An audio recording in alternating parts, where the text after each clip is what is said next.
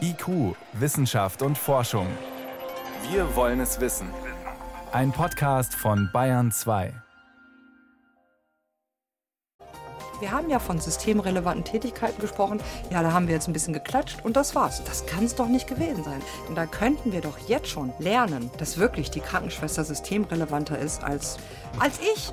Sagt die Wissenschaftlerin und wünscht sich mehr Anerkennung für Menschen, die sich um andere kümmern. Verschärft Corona die Geschlechterunterschiede? Klären wir später in der Sendung. Außerdem, wie ansteckend ist denn nun gemeinsames Singen? Warum leiden in Ostdeutschland mehr Menschen unter Herzschwäche als im Westen? Und braut sich in China bereits die nächste Pandemie zusammen? Antworten gibt's hier. Herzlich willkommen. Wissenschaft auf Bayern 2 entdecken. Heute mit Birgit Magira. Rollt da schon die nächste Pandemie auf uns zu? Das fragen sich sicher viele, nachdem bekannt wurde, in China wurde ein neues Grippevirus in Schweinen entdeckt. Der Erreger ähnelt dem Schweinegrippevirus, der 2009 weltweit Erkrankungen bei Menschen ausgelöst hat. Und dieses neue Virus ist auch schon vom Schwein auf den Menschen übergegangen. Das bedeutet aber nicht automatisch, dass Menschen daran sterben müssen und dass es sich gleich über den ganzen Erdball verbreiten wird, erklärt Bayern 2 Reporterin Veronika Bräse. Die gute Nachricht vorneweg. Forschende setzen sich zwar mit dem neuen Virus aus China auseinander und nehmen es auch ernst. Sie fürchten aber momentan nicht, dass eine weitere Pandemiewelle auf uns zurollen könnte. Gerd Sutter, Virologe an der Ludwig-Maximilians-Universität in München. Ich denke, das ist tatsächlich unter Umständen ein neues Influenza-Virus, das im Rahmen der saisonalen Grippe tatsächlich in Zukunft eine Rolle spielen könnte. Aber ich glaube jetzt nicht, dass es jetzt ein echter Pandemieerreger ist. Jedes Jahr breitet sich im Winter die saisonale Grippe auf der Nordhalbkugel aus. Da sich die jährlichen Grippeviren ähnlich sind, kann sich das Immunsystem in der Regel dagegen wehren. Auch ein Impfstoff lässt sich jedes Jahr aufs Neue finden. Reiht sich das neue Virus aus China in diese Gruppe der saisonalen Grippeviren ein, dürfte es zu beherrschen sein. Aber Influenzaviren können sich so verändern, dass sie zur Gefahr werden. Das lässt sich anfangs noch nicht so ganz genau einschätzen. Was macht jetzt überhaupt ein Virus zu einem echten Pandemievirus? Das vorrangige Kriterium ist, es muss sich im Prinzip um ein völlig neues Virus handeln für den Wirt Mensch. Das heißt also, dem Menschen muss der Immunschutz gegen dieses Virus eigentlich fehlen. Das aktuelle Virus aus China gehört zur Gruppe der Influenza-A-Viren, die Vögel in sich tragen. Vögel können ihre Erreger an Schweine weitergeben, die sich in der Regel leicht anstecken lassen. In den Schweinen kann sich dann das Virus dann auch wieder ändern wieder über eine Änderung seiner Erbinformation und dann können praktisch im Schwein neu gemischte Viren entstehen, die dann sehr effizient auch den Menschen infizieren können und das ist hier jetzt der Fall. Bisher sind zwei Schweinehalter in China daran erkrankt. Das Virus hat also schon eine erste Hürde genommen. Es ist vom Tier auf den Menschen übergesprungen und erinnert an die Schweinegrippe aus dem Jahr 2009. Das ist bedenklich. Aber solange diese Übertragung nicht im großen Stil erfolgt, ist nach Einschätzung der Experten noch nichts zu befürchten. Ein zweiter Faktor ist dann, dass das Virus wirksam übertragen werden können muss zwischen den Menschen. Das heißt, nur dann kann ich eigentlich eine weltumgreifende Infektionskette bilden. Und das ist ja eine Pandemie. Das funktioniert nur, wenn der Erreger ganz schnell und leicht von Mensch zu Mensch übertragen werden kann. Menschen haben sich bisher nicht gegenseitig angesteckt. Die Erfahrung mit früheren Pandemien, auch mit dem Coronavirus, zeigt, leicht übertragen werden Erreger dann, wenn sie die oberen Atemwege befallen. Wenn es also schon reicht, laut zu sprechen und stark auszuatmen, um Keime weiterzugeben. Wo der neue Erreger genau andockt, ob irgendwo tief in der Lunge oder eben in den oberen Atemwegen, wo es gefährlich wird, das weiß man noch nicht. Tim Hader, Virologe am Friedrich-Löffler-Institut in Greifswald. Es würde erst dann wirklich die Alarmglocken schrillen, wenn diese Viren auch weiter von Mensch zu Mensch getragen würden. Das ist bislang keinesfalls beschrieben worden und nachgewiesen worden. Wir sprechen also im Moment ausschließlich über Möglichkeiten und Eventualitäten. Tatsache mhm. aber ist, wenn so ein Virus die Eigenschaften erlangen würde, sich von Mensch zu Mensch zu verbreiten, hätten wir ein Problem. Ein Problem, das nicht nur vom aktuellen Virus aus China ausgehen kann. Auch in Europa finden sich bei Schweinen immer wieder solche krankmachenden Viren. Während Wildvögel nach mehreren Vogelgrippeausbrüchen systematisch überwacht werden, passiert das bei Schweinen kaum. Es wäre wichtig daran zu denken, dass Schweinepopulationen weltweit besser überwacht werden sollten, als sie es im Moment sind, im Hinblick auf das Entstehen neuer Influenza-Varianten, die auch äh, für den Menschen gefährlich werden könnten. Da sehe ich noch Defizite, die ausgeglichen werden können. Als 2009 die Schweinegrippe um die Welt zog, mit letztlich über 18.000 Toten, da waren Virologinnen und Virologen überrascht. Sie hatten den Subtyp H1N1 nicht als mögliches Pandemievirus im Auge. Das neue chinesische Virus ist auch wieder ein Schweinegrippevirus. Aber diesmal ist es von Anfang an auf dem Radar der Wissenschaftswelt.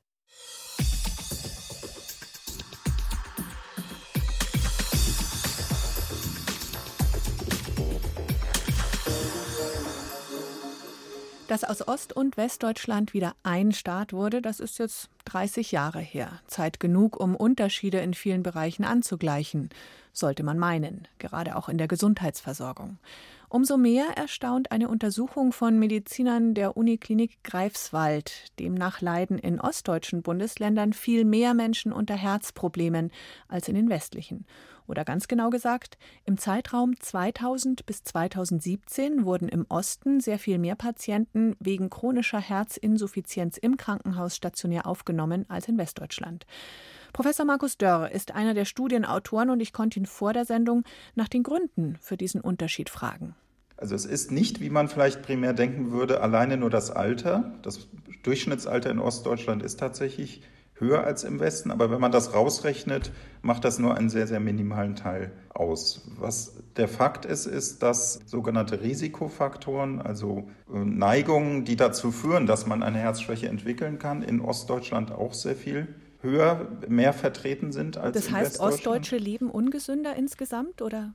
Das kann man, glaube ich, daraus nicht unmittelbar folgern. Aber welche Vorerkrankungen würden da eine Rolle spielen? Also da spielen bei der Herzschwäche vor allem eine Rolle ähm, das Übergewicht, also die Adipositas, äh, Bluthochdruck, äh, Diabetes, um jetzt nur mal die wichtigsten zu nennen.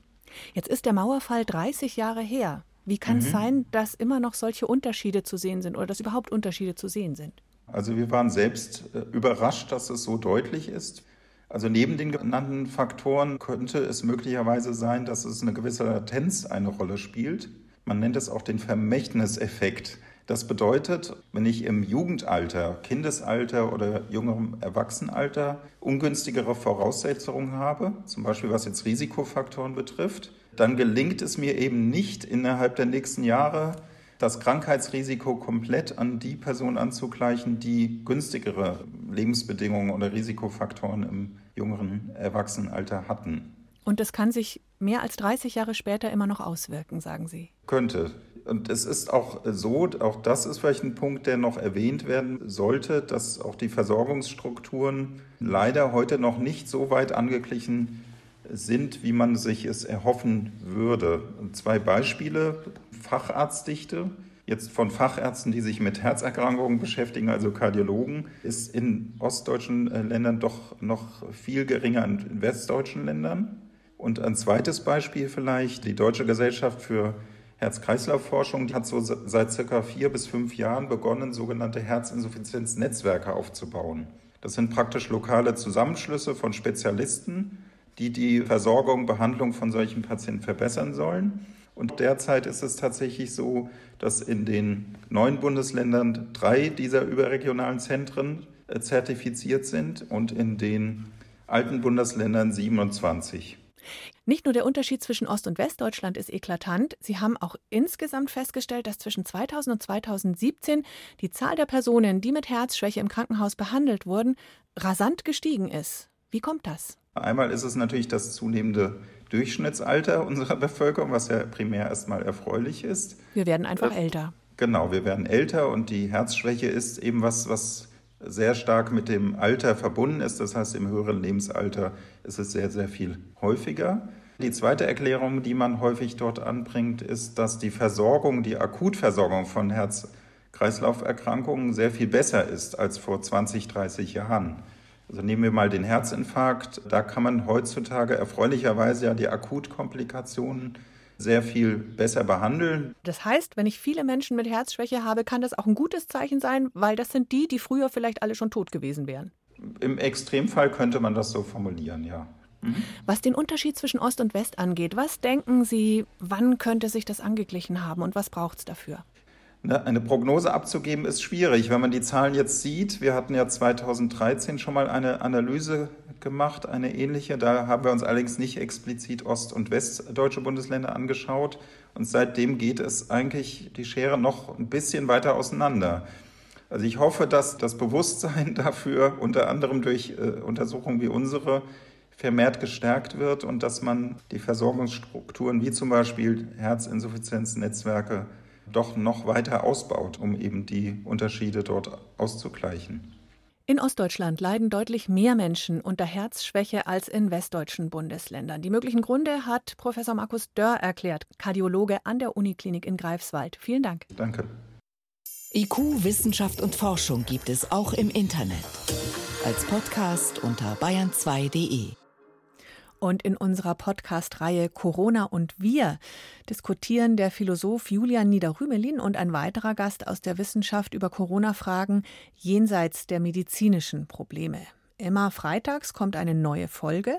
Heute mit der Frage: Verschärft Corona tatsächlich die Geschlechterunterschiede? Gast ist diesmal die Soziologin und Genderforscherin Paula Irene Villa-Braslawski von der Ludwig-Maximilian-Universität München. Und Johannes Rostäuscher hat eine Zusammenfassung der wichtigsten Aussagen. Zu Beginn des Gesprächs gleich mal eine steile These. Bringt uns Corona tatsächlich eine entsetzliche Retraditionalisierung, wie prominent zu lesen war? Also zugespitzt gesagt, Frauen heim ins Homeoffice oder zum Homeschooling und da bleiben sie dann auch? Die Münchner Soziologin Paula Irene Villa-Braslawski kann die Sorge ein wenig nachvollziehen, widerspricht aber dem Begriff. Also ich finde das überdramatisiert, finde das gerade auch in der aktuellen Debatte so ein bisschen unglücklich. Aufmerksamkeit durch so eine Art von sozusagen starker Dramatisierung auch ein bisschen zu schleifen gewissermaßen. Also das ist ein bisschen inflationär. Inhaltlich sei schon viel Wahres dran, sagt Willa Braslawski. Beispiel der sogenannte Gender Care Gap. Heißt, Frauen erziehen oder pflegen wesentlich öfter und stellen die klassische Erwerbstätigkeit nach hinten durchaus freiwillig, nur mit dem Problem, dass das dicke Ende oft noch kommt. Wenn ich jetzt in Teilzeit gehe und sage, das passt, das wollen wir so, klar wollen wir das, das ist immer total authentisch, gar keine Frage. Aber habe ich dann wirklich überblickt, was mit mir in 30 Jahren ist, wenn wir uns scheiden lassen, wenn er berufsunfähig wird und mein Rentenniveau dann und mein Einkommensniveau überhaupt nicht reicht? Habe ich eingepreist, was das bedeutet in zehn Jahren, wenn ich als Ingenieurin zurück in meinen Job will, aber niemand nimmt mich dann, weil du bist schon so lange raus. Und das wissen wir aus sehr viel Empirie wird nur nicht nur nicht so bedacht, es ist auch oft tatsächlich nicht immer so überschaubar. Was von Corona durchaus verstärkt werden könnte. Willa Braslawski und Julian Niederrümelin weisen aber unisono darauf hin, dass die Ungerechtigkeit zwischen den Geschlechtern nicht unbedingt das Hauptproblem ist in der Corona-Zeit. Also ich glaube, man muss vor allem sehen, dass die Corona-Folgen generell extrem ungleich verteilt sind. Die Lasten sind extrem ungleich verteilt und da gibt es ja auch Umfragen, die zeigen, dass 70 Prozent sagen, naja, für mich hat sich eigentlich auch finanziell nichts verändert, nichts verschlechtert, wir erwarten auch keine Verschlechterung.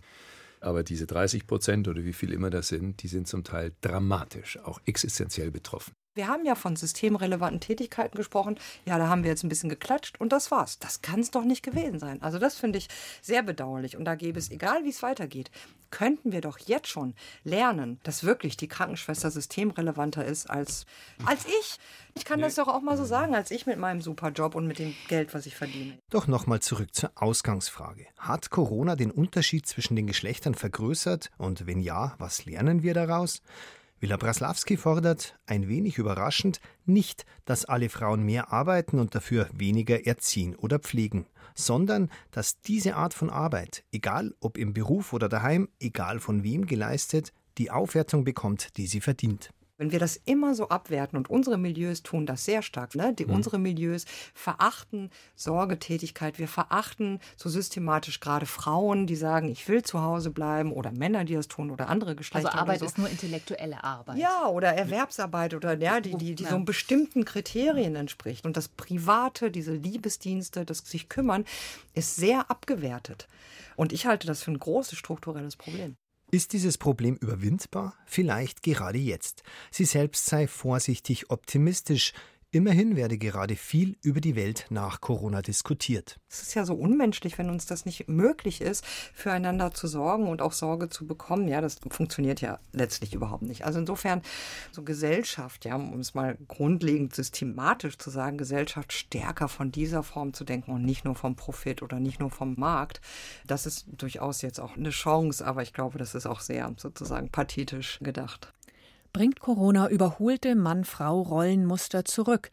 Falls Sie jetzt Lust bekommen haben auf das ganze Gespräch, das finden Sie als Podcast Corona und wir online im Podcast Center des BR und überall, wo es Podcasts gibt. Hier ist Bayern 2 um 16 nach 6. Bayern 2. Wissenschaft schnell erzählt. Heute mit Helmut Nordwig und es geht zunächst um Fische im Klimawandel. Ja, und da gibt's keine gute Nachricht. Viele Fische können sich nicht mehr vermehren, wenn das Wasser wärmer wird. Forschende aus Deutschland haben Daten für fast 700 Fischarten zusammengetragen. Die haben geschaut, bis zu welcher Temperatur können die Embryonen im Ei überleben und auch die erwachsenen Tiere, die bereit sind zum Leichen. Das sind die beiden Lebensphasen, in denen die Tiere am temperaturempfindlichsten sind. Und das haben sie dann abgeglichen mit den Prognosen, also Vorhersagen für die zukünftige Wassertemperatur. Und das Ergebnis, wenn es auf der Erde eineinhalb Grad wärmer wird, was wir ja noch an anstreben, dann ist die Fortpflanzung von jeder zehnten Fischart beeinträchtigt. Wenn die Erde sich ungebremst erwärmen kann, dann sind es 60 Prozent. Aber können die Fische nicht einfach in kälteres Wasser schwimmen? Manche schon, und das werden sie sicher auch tun, aber oft geht das eben nicht, weil es da zum Beispiel nicht die Nahrung gibt, die sie brauchen. Und Süßwasserfische, die in Flüssen und Seen, die können sowieso schlecht ausweichen, denn so groß sind Seen zum Beispiel nun mal hm. nicht. Ein ganz anderes Thema. Wissenschaftler haben einen unerwarteten Auslöser für Erdbeben entdeckt. Es gab 2009 in Taiwan einen sehr heftigen Taifun und da ist in kurzer Zeit dreimal mehr Regen gefallen als in München im ganzen Jahr. Folge waren Überschwemmungen, massive Erdrutsche und Erosion. 600 Tote hat es da geben, hm. gegeben. Und in den Jahren danach auch zahlreiche Erdbeben. Und zwar nur in der betroffenen Region. Und daran soll dann der Wirbelsturm Jahre davor schuld gewesen sein. Ja, die Forschenden erklären das nämlich damit, dass sehr viel Gestein verschoben worden ist und Sand weggeschwemmt ins Meer. Auf Satellitenbildern kann man abschätzen, wie viel ungefähr, nämlich mehr als ein Kubikkilometer, muss man sich vorstellen. Hm. Ja, das macht die Erdkruste dann an dieser Stelle leichter und das ausgerechnet in einem Bereich, wo zwei Kontinentalplatten zusammenstoßen. Und so kann sich die Spannung dort besonders leicht entladen. Meistens ist ja so, dass Erdbeben zu Erdrutschen führen und hier sieht man, im Extremfall kann es auch mal umgekehrt sein. Jetzt geht es noch um einen Singvogel und seine Dialekte, nämlich die Weißkehlammer. Das ist ein Sperlingsvogel, sowas wie ein Spatz, den es in ganz Kanada gibt. Und die, der ist bekannt für seinen Ruf. Ja, Oh Sweet Kanada, Kanada, Kanada machen die Kanadier da draus. Es gibt aber dann auch eine ganz andere Variante. Klingt tatsächlich anders, ja. Ja, das ist ein Dialekt und das ist gar nicht ungewöhnlich für einen Singvogel. Ungewöhnlich ist, wie schnell er sich ausbreitet. Vor 15 Jahren war er nur im Westen von Kanada dokumentiert. Jetzt haben sich Bürgerforscher drangemacht und haben nochmal alle Daten zusammengetragen aus dem ganzen Land. Und es zeigt sich, seit diesen 15 Jahren hat sich der westliche Dialekt 3000 Kilometer weit nach Osten ausgebreitet. Hm. Das ist wirklich ungewöhnlich schnell. Und diese Vögel aus West und Ost, die treffen sich zum Überwintern im Süden der USA, können dort dann die Sprache des anderen nachahmen. Und irgendeinen Grund muss es geben, dass wohl gerade der Westdialekt zurzeit besonders populär ist. Ja, der ist total hip. Vielen Dank, Helmut Nordwig, für die Kurzmeldungen aus der Wissenschaft.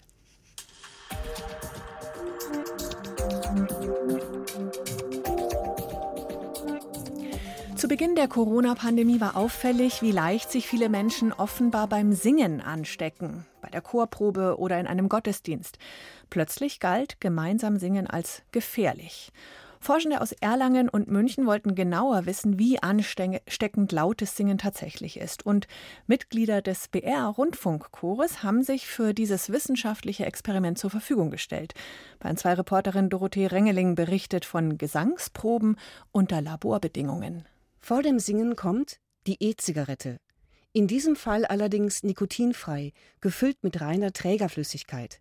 Einen tiefen Zug müssen die Testsängerinnen des BR-Chores machen, bevor sie ihre Stimme erheben und dann singen, husten und wieder singen. Freude schöner Götter, Funken, Tochter aus Elysium.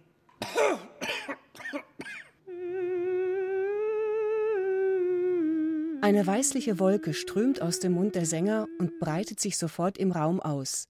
Sie besteht aus Aerosolen, winzigsten Tröpfchen unter 5 Mikrometer. Wäre ein Sänger infiziert, könnte in ihnen das Coronavirus sein. Wie die Aerosole sich im Raum verhalten und ausbreiten, das hat der HNO-Spezialist Matthias Echternach von der LMU München zusammen mit Forschern vom Universitätsklinikum Erlangen genau vermessen. Matthias Echternach ist erstmal überrascht. Also mich haut um, wie weit diese Gasentwicklung von den Gasen, die wir jetzt eingeatmet haben, tatsächlich sich im Raum verteilt. Das ist enorm.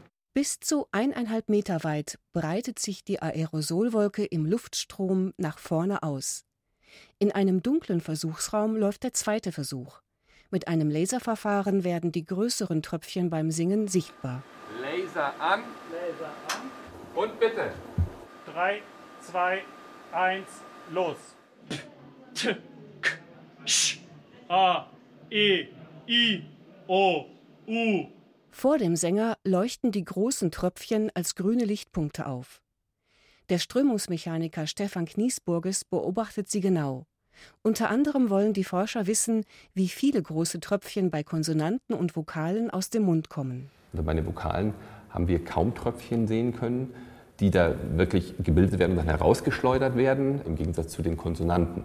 Laut und leise singen, singen mit und ohne Text, husten oder nur den Text sprechen, Zehn verschiedene Tests müssen die Sängerinnen machen. Damit können die Forscher unterschiedliche Szenarien vergleichen, die es beim Gesang gibt. Fünf Wochen haben sie ihre Daten ausgewertet.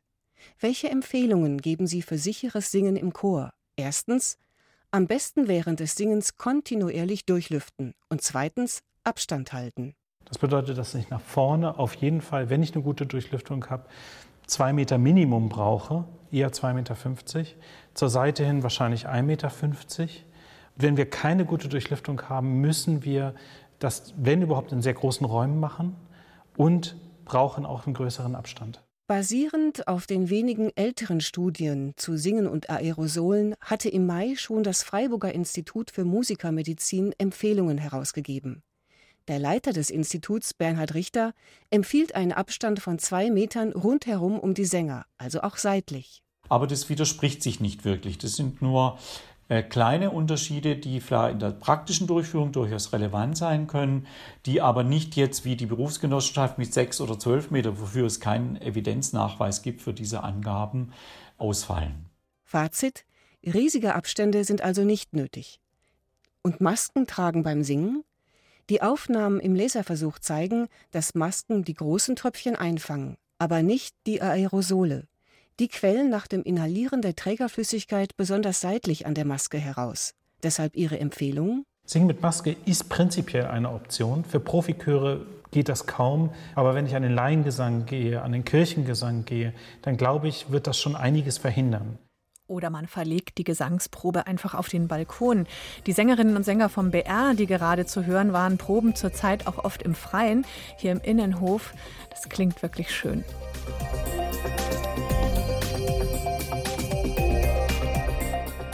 Das war's von IQ für heute hier in Bayern 2. Ein schönes Wochenende wünscht Birgit Magira.